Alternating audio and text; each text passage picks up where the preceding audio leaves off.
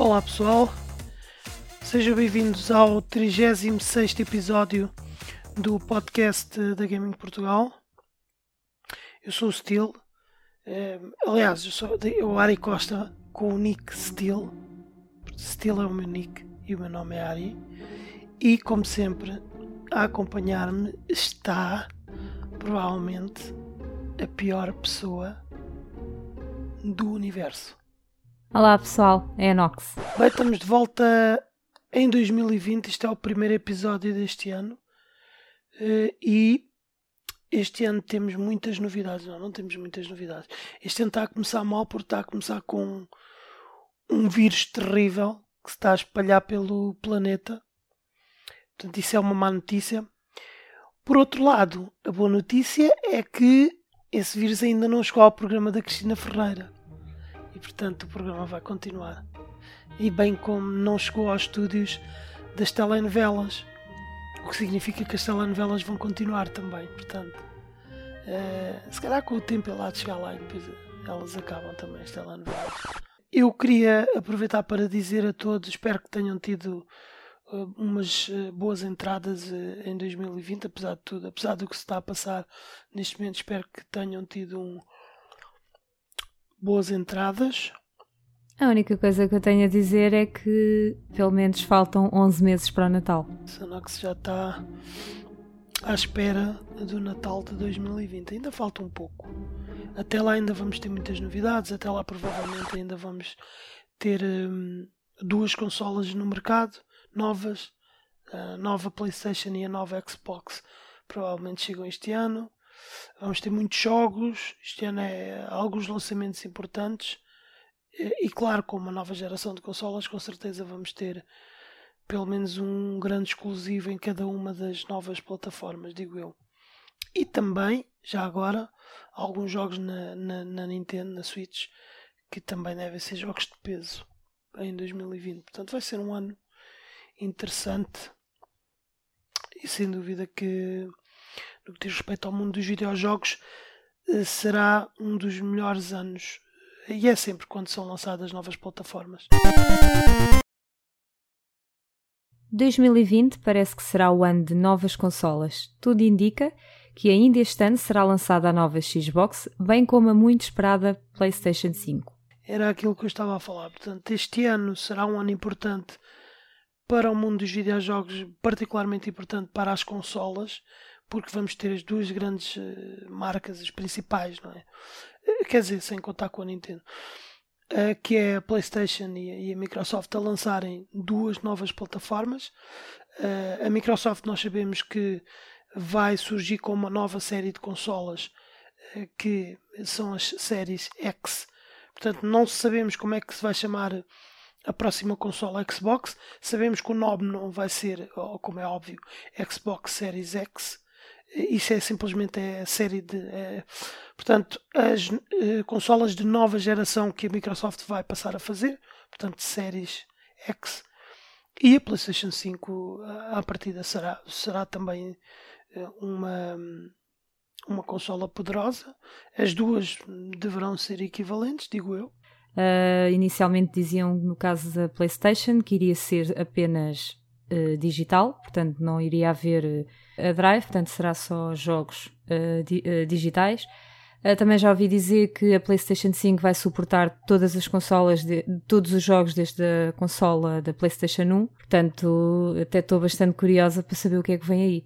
Provavelmente, se calhar, uma consola que só tem mais uma ou outra coisa. É assim, eu, eu posso falar de acordo com aquilo que nós já sabemos. O que já sabemos é que a Xbox, pelo menos a Xbox, será um, retrocompatível até à primeira Xbox.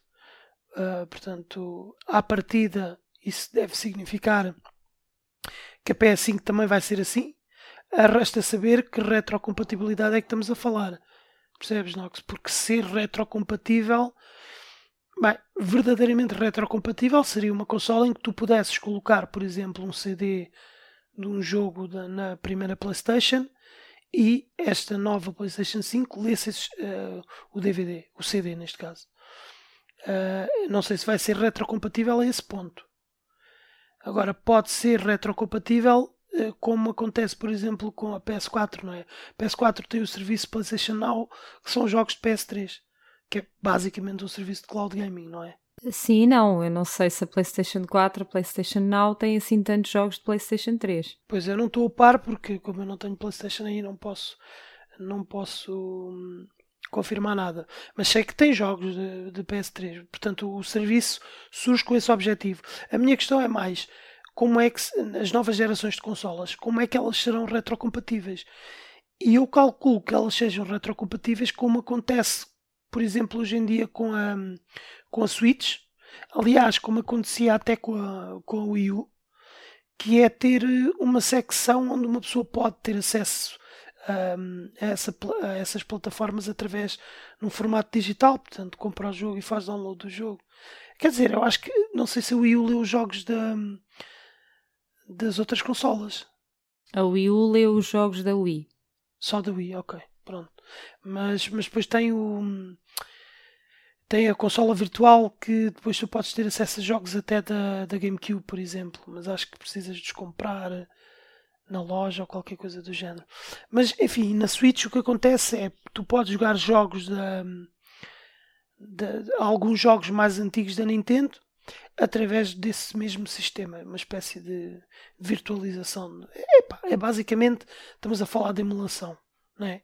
As consolas novas vão ter capacidade para ter emuladores bons, portanto vão poder correr uh, esses jogos, né? serão Acho eu. Eu não sei. Chega, chega a um ponto que é tanta consola a ser lançada que chega a um ponto que eles não podem inventar mais. Não podem fazer algo muito, muito mais inovador. A única coisa que podem alterar é, é a rapidez de, sei lá, da consola, o processamento dela, o, isso do 4K para passar para mais qualidade, porque mais que isso começa a não ver assim grandes novidades de consola para consola. E isso viu-se um bocadinho da, da, Xbox One S para a Xbox One X, uh, foi um bocadinho baseado nisso. Não houve grande diferença. Sei que a PlayStation 5 acho que vai ter um SSD em vez de H, HDD. Vai ter a gama Ryzen da AMD, não sei se isso é um processador, né? É, exatamente. Equivalente a um computador daqueles uh, de gaming. As consolas uh, da, da, da, próxima geração vão ser, obviamente, mais potentes, mais rápidas, mais, vão ter mais capacidade em todos os aspectos.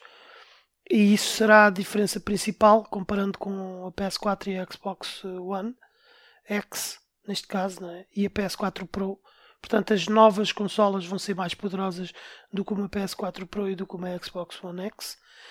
Um, ehm, mas no que diz respeito, uh, e aí eu dou-te razão, é difícil fazer alguma coisa de, especial a nível de consolas. Não é? Porque a consola, até uma PS4 ou uma Xbox One já são poderosas, portanto, já são consolas que têm alguma capacidade.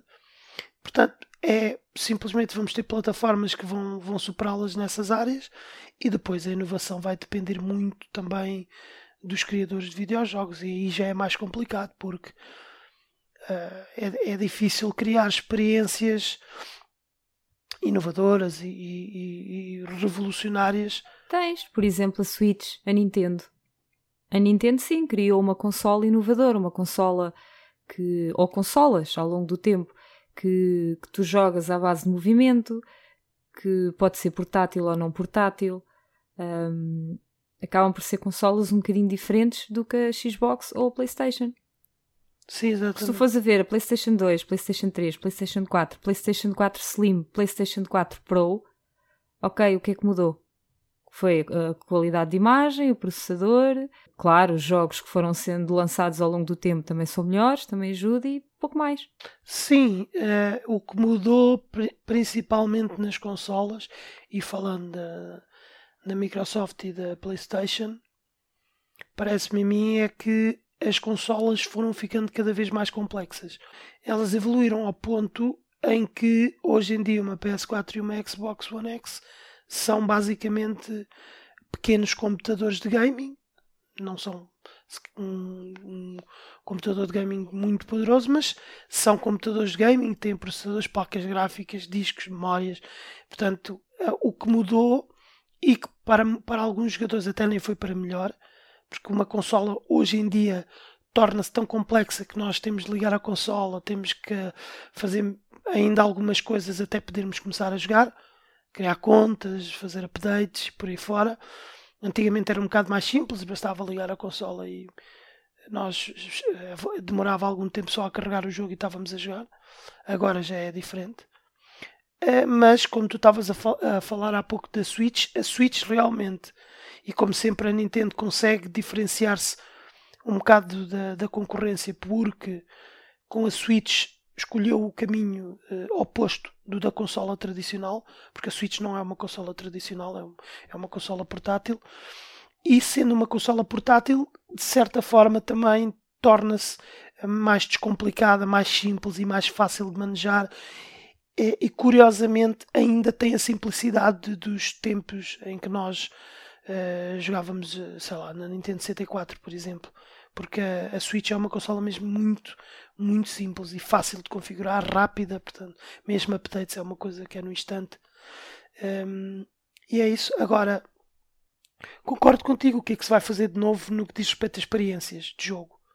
Ah, vamos ver, o tempo dirá, não sei, não faço ideia.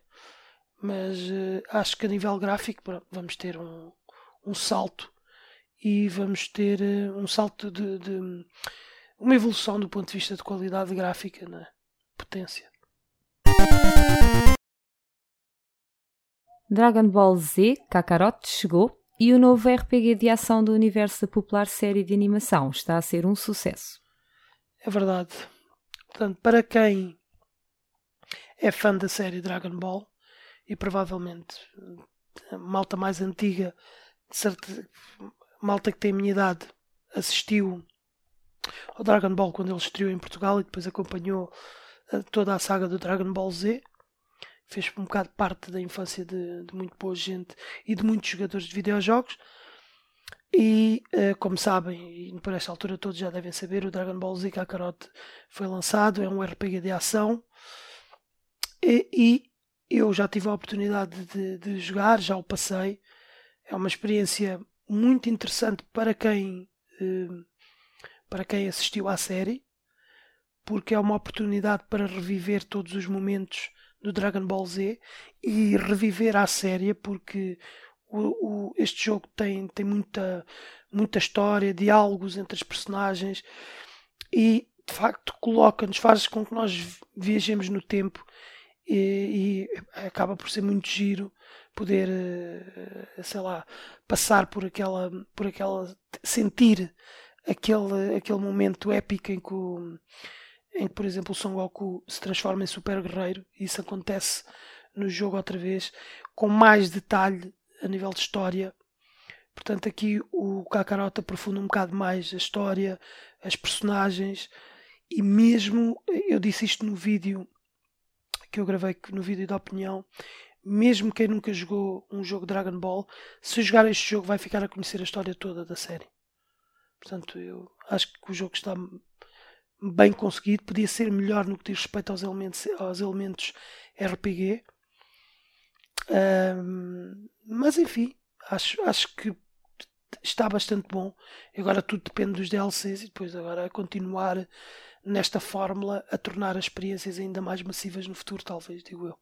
Eu não tive a oportunidade de jogar ainda o Kakarot, só desta saga toda só joguei o Xenoverse.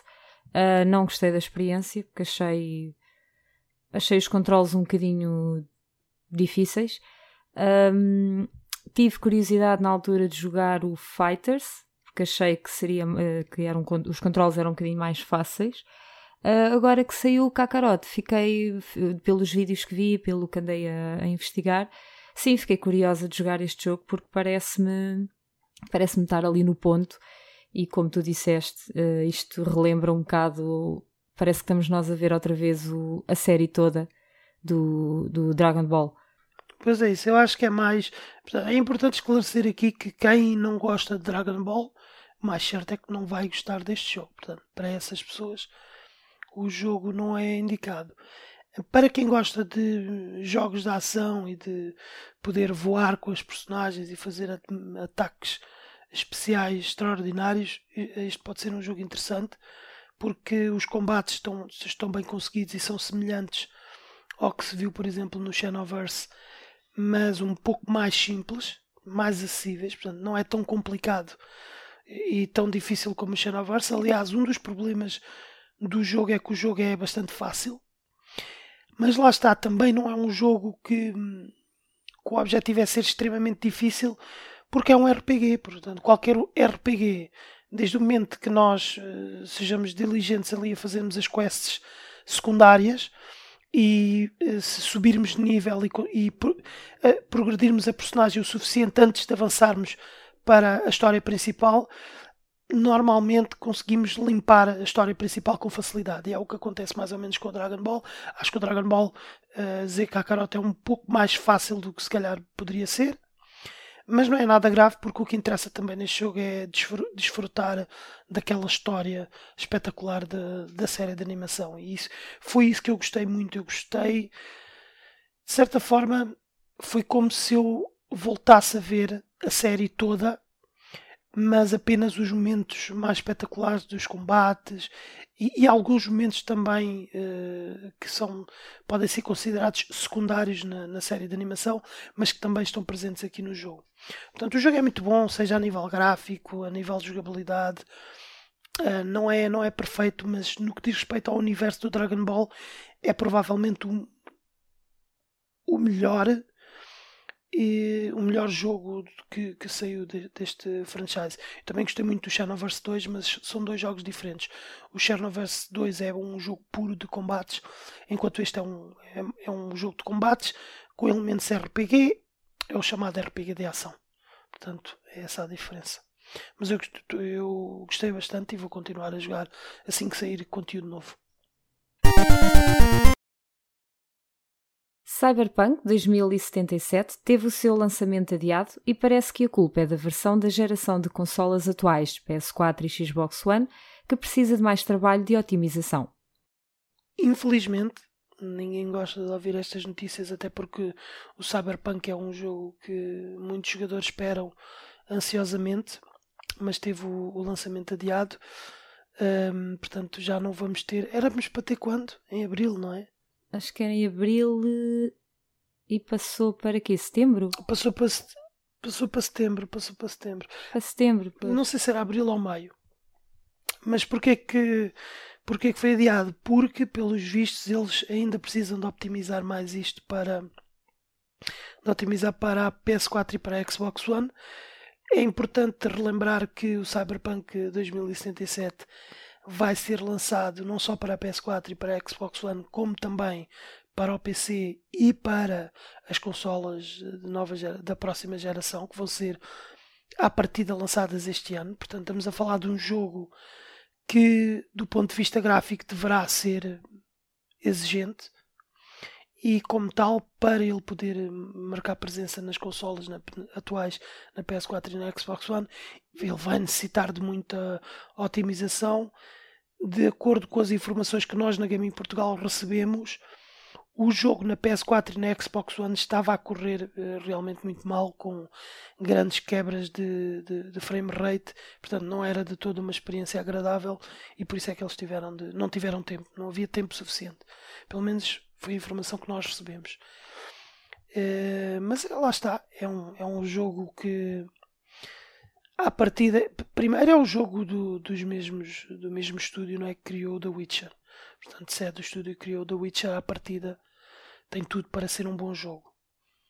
E depois uh, vai ser um, uma, uma experiência futurista, vai ser um, com, aquele, com aquela temática dos anos 80, uma, aquela música e aquele, aquelas ideias de futuro dos anos 80 que são espetaculares e que, por exemplo, nós vimos aplicadas em, em jogos como o Far Cry, o. Esquece-me agora o nome. Há um Far Cry qualquer que é um bocado assim, esquece-me o nome. Mas uh, acho que vai ser, uh, vai ser um jogo giro. Não sei se tu chegaste a ver o vídeo de jogabilidade, Nox. Sim, vi, parece-me interessante. O que eu acho é que o jogo provavelmente vai ser lançado para as novas consolas vai ser lançado quando forem lançadas as novas consolas. Então, se calhar, as novas consolas, só se elas forem lançadas oficialmente em setembro. ter sido adiado até por causa disso. Não, não, mas à partida foi a otimização. Senão eles lançavam logo para. Se pudessem, lançavam logo para a PS4, para a Xbox e para o PC. O PC já, já devem poder lançar. É assim é que terminamos mais um episódio do podcast da Gaming Portugal. Nós voltamos em fevereiro com mais novidades sobre o mundo dos videojogos e até lá não se esqueçam, uh, divirtam-se a jogar videojogos. Tchau pessoal!